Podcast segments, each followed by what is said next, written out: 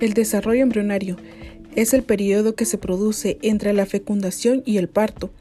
Dura normalmente nueve meses y en cada uno de los trimestres en los que se divide se desarrolla diferentes partes del cuerpo. El desarrollo embrionario es un proceso complejo por el cual una célula huevo se transforma tras la fecundación en un organismo adulto.